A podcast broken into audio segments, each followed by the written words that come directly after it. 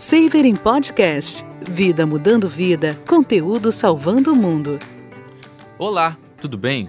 Essa é a segunda edição do projeto Saver em Podcast, seu canal de informação sobre o que há de mais atual em sustentabilidade, ESG, tecnologia e inovação. No podcast de hoje, você vai se informar mais um pouco sobre o novo Marco Legal do Saneamento. Essa legislação que tem como principal foco a universalização do acesso à água potável e esgoto aos milhões de brasileiros desassistidos, além do processo de regionalização e mais acesso da população à gestão direta desses sistemas. Para isso, a Saver preparou um conteúdo extremamente completo para o público, em um curso montado especialmente para quem quer conhecer mais sobre o marco com aula 100% digital, ao vivo e com um time de especialistas preparados para fornecer aos participantes o melhor conteúdo possível sobre esse tema tão relevante na vida nacional e para o desenvolvimento sustentável de nosso país. Esse é o segundo episódio de uma série de três podcasts que irão tratar dos temas abordados na primeira masterclass do curso sobre o novo marco legal do saneamento, trazendo falas, recortes e os principais apontamentos trazidos na aula de inauguração. Vem com a gente! No último podcast dessa série, a gente ouviu o professor Antônio Cecílio Moreira, que apresentou os principais destaques dessa nova legislação, suas metas, o processo para a implementação dessas novas normas, além de questões relevantes quanto à oferta eficiente de serviços de saneamento. A mediadora dessa conversa, advogada e consultora em direito administrativo Marília Pires, também acrescentou questões importantes sobre o assunto e antes de chamar a próxima palestrante, vamos ouvir a sua fala com algumas considerações. Quando a gente está falando de saneamento, a gente fala de saúde pública, então a necessidade dessa financiabilidade somada à capacitação da administração para ela regular e fiscalizar a prestação do serviço, elas são essenciais. E quando a gente fala em investimento em, em, saneamento, a gente tem alguns números, né, que ela pode que, que são capazes de demonstrar o efeito transversal do investimento em toda a economia. Então a gente pode dizer que a cada um real investido hoje aqui no presente em saneamento significa quatro reais a menos, cinco reais a menos gastos no futuro é, com saúde pública.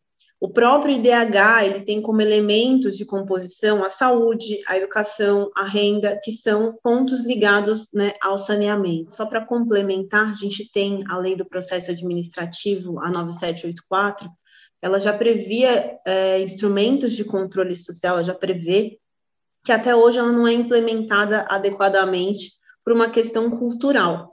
Né? Assim como a lei do processo administrativo, como a de saneamento e outras também prevêem esses mecanismos que a gente espera que cada vez mais sejam utilizados de maneira adequada. Obrigado, Marília, pela sua contribuição na Masterclass e aqui no podcast da Saver. Agora, fique com as falas da participante Luísa Vieira Almeida. Ela, que é economista e consultora focada na área de regulação econômica e saneamento, vai estar abordando aspectos e apontamentos sobre planejamento, controle social, sustentabilidade econômica e investimentos dentro do novo marco legal que a gente vai abordar aqui são os instrumentos de planejamento e controle social no processo regulatório.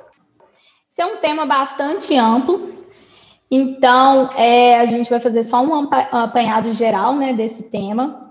E um primeiro ponto que é muito importante a gente lembrar é que o planejamento do serviço de saneamento básico é de responsabilidade do titular e ele é indelegável. Então, o município, que é o titular do serviço de saneamento hoje do Brasil, ele tem é, essa obrigação de fazer o planejamento, a importância da participação do controle social, atrelado a um comprometimento do gestor municipal, ele gera diversas externalidades positivas para um processo como um todo. Então, qual que seria de fato o papel do controle social e como que ele influencia no processo de planejamento e de regulação? O primeiro ponto que a gente tem que colocar é o que, que seria esse controle social?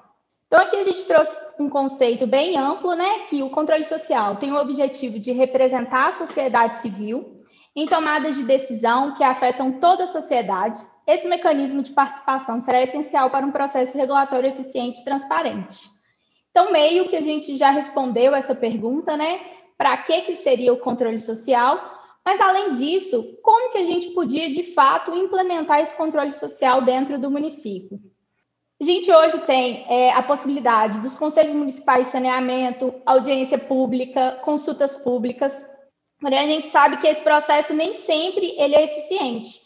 Então, como que hoje o gestor podia é, incentivar a maior participação social do, dos munícipes nesse processo, para a gente conseguir realmente criar planos municipais de saneamento básico ou revisar os planos já existentes com a realidade daquele município de maneira clara. Então, a gente podia criar, então, primeiro, conselhos que realmente abrangessem uma, um representante da população que são realmente ligados a diversos setores do município.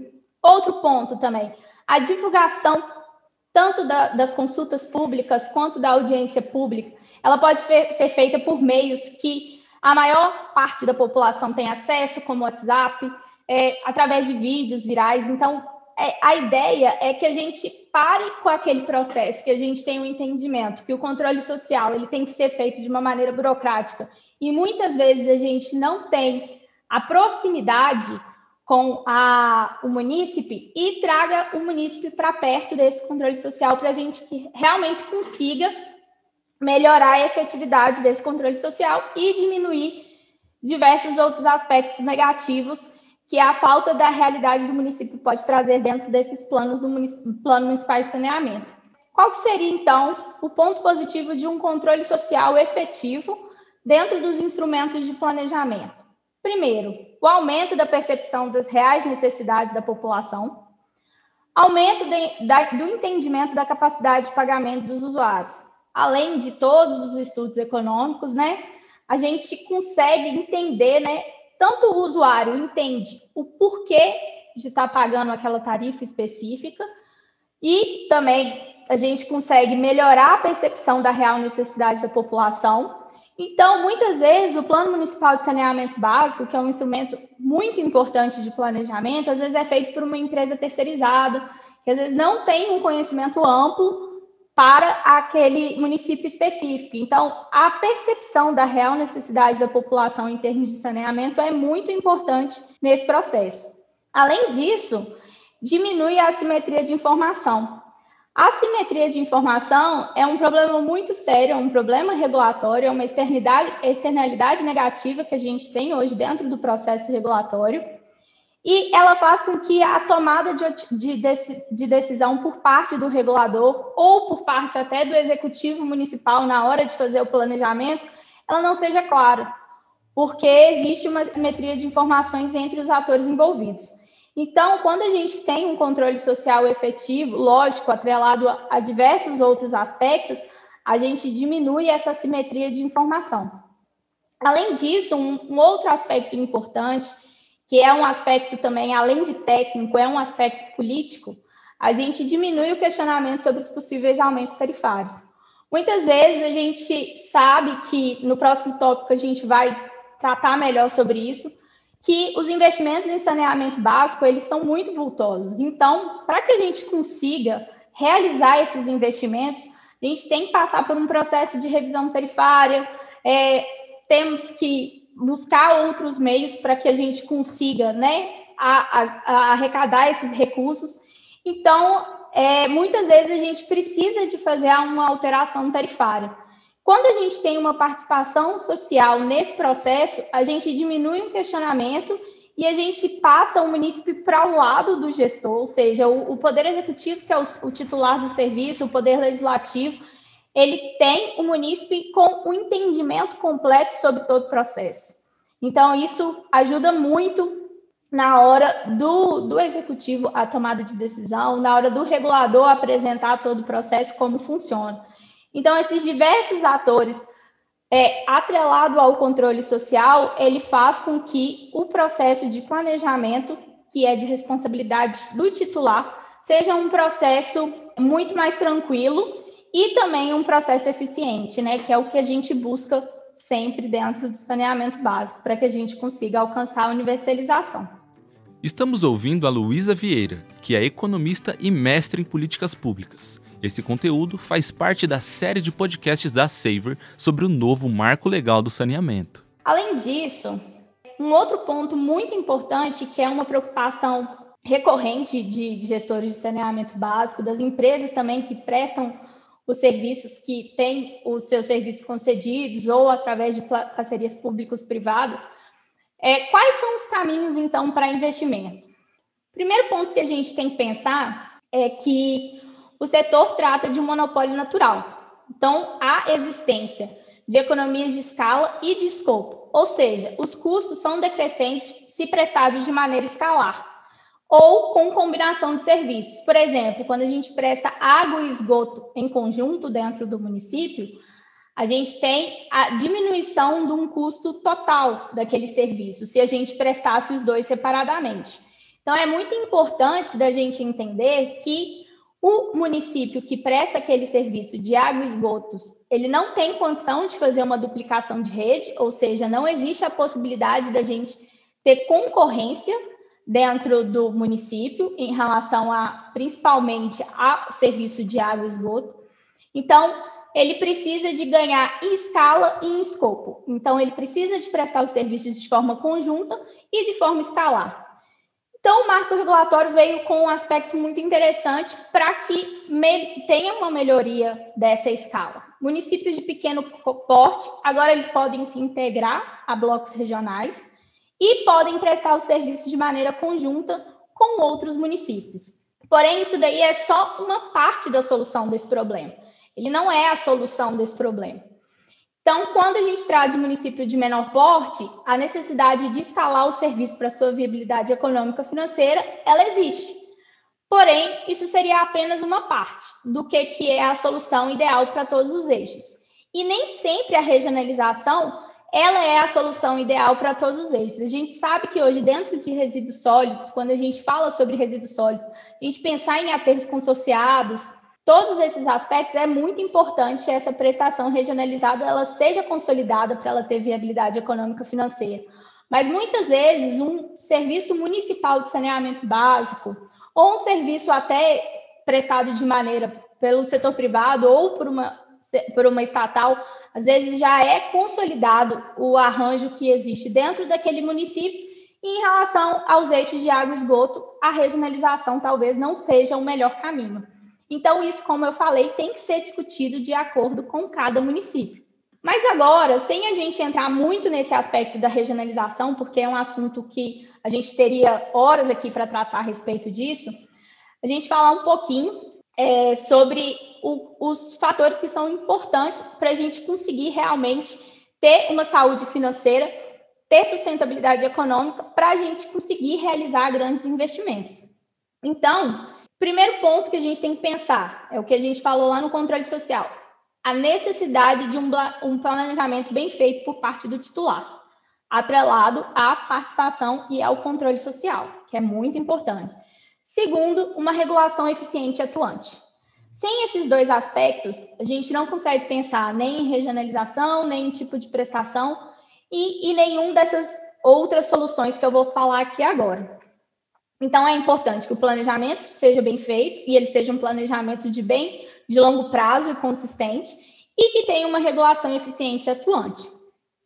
Mas para que a gente possa é, pensar um pouquinho já como que poderia funcionar essa sustentabilidade econômica financeira, a gente pode falar algumas soluções práticas, elas deverão ser associadas a outras medidas que é, para que elas possam ser efetivas. Aí aqui eu trouxe três aspectos, né? Primeiro é as contas de destinação específica. Essas contas de destinação específica, elas vão ser utilizadas através de recursos tarifários, ou seja, um planejamento de longo prazo ele deve ser criado. Esse planejamento de longo prazo além do planejamento do plano em si, ele precisa de estar contido dentro de um ciclo tarifário, muitas vezes delineado pela agência reguladora, e ele destina especificamente uma parte da receita mensal a uma conta, visando a arrecadação de um recurso de grande porte, para que seja viável investimentos necessários à universalização. Então, se a gente fala de investimentos vultosos e que vão ser feitos através de recursos tarifários, a gente tem que pensar em conta de destinação específica. Elas são criadas dentro do estudo tarifário, pela uma agência reguladora, dentro de um ciclo tarifário, e elas têm a necessidade de, de que sejam de longo prazo, para que a gente consiga, de fato, realizar esses investimentos, que a gente sabe que dentro de saneamento básico os investimentos estão nas casa, na casa de milhões. Mas agora falando um pouquinho sem ser de recurso tarifário, quando a gente fala de financiamento. O BNDES criou né, um banco de serviços para estruturar projetos e torná-los realidade, com a missão de construir projetos bem feitos e trazer investidores para implementá-los. Esse tipo de recurso, ele não está necessariamente ligado a nenhum prestador específico, porque hoje o BNDES atende quem? Empresas sediadas no país, fundações e associações e cooperativas, entidades e órgãos públicos. Os clientes do setor público, eles devem iniciar o processo de financiamento através de um programa que chama Avançar Cidades. Mas através do financiamento também a gente tem condição de ter sustentabilidade econômica financeira para que a gente consiga prestar esse serviço. As condições financeiras desse linha de programa podem variar conforme o porte do cliente. Então, eles atendem todos esses tipos de prestadores porém, ela varia de acordo com o porte do cliente. Além disso, o último tópico que eu coloquei aqui foram os recursos externos, que são os fundos federais, por exemplo, os editais da FUNASA, que são fundos federais para recursos também no setor de saneamento. As novas regras do marco regulatório, elas impedem o acesso aos recursos federais por parte dos titulares que não aderirem à gestão regionalizada. Então, isso daí é um ponto que a gente também tem uma discussão bem ampla. Então, a importância da regionalização, às vezes, vai ser também em termos de conseguir acessar esses recursos. Além disso, os recursos externos, a gente também tem as parcerias públicos-privadas e esses tópicos que a gente falou aqui agora, tanto a conta de destinação específica, os financiamentos, os recursos externos, eles dependerão das características do que desejam acessar esses recursos. A FUNASA tem muitos editais voltados para municípios de pequeno porte, que agora a gente sabe que com o novo marco regulatório, eles precisam de estar inseridos em blocos regionais.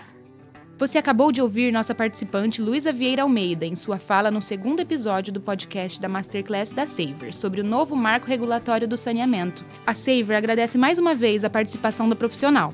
Então fique agora com o giro de notícias e se informe sobre o que há de mais recente sobre a questão do novo marco regulatório. Se liga! Saver informa sustentabilidade, inovação e informação em um só lugar. Mais de 34 milhões de reais serão destinados à obra de saneamento em 11 estados e Distrito Federal. Rio Grande do Sul. Estado inicia debate sobre regionalização do saneamento básico. Apenas 4% dos municípios goianos têm tratamento adequado para o lixo. BNDES pode ajudar Brasil a liderar Onda Verde, afirma Montesano, presidente do órgão. Governo do Mato Grosso apresenta programa de saneamento básico. Após SEDAI, BNDES tem na fila mais cinco leilões de saneamento. Brasil tem potencial para universalizar saneamento básico até 2033. Esse foi o giro de notícias do Saver Informa, com as notícias mais importantes da semana escolhidas para você. Agradecemos a você ouvinte. Esse foi o Saver em Podcast, onde vida muda vida e conteúdo transforma o mundo. Seu canal de informação sobre o que há de mais atual em ambiente de negócios sustentáveis, sempre trazendo inovação aliada à tecnologia. No próximo episódio, continuaremos nossa jornada abordando os principais destaques do novo marco legal do saneamento básico, legislação que chega para transformar a visão do Brasil sobre esse serviço fundamental para a nossa sociedade, trazendo as contribuições do engenheiro ambiental Marcos Covre e do professor e também engenheiro Max Felipe Gonçalves. Não vai perder, hein? Até o próximo episódio. Espero você. Tchau! Você escutou Savering Podcast Vida mudando vida, conteúdo salvando o mundo.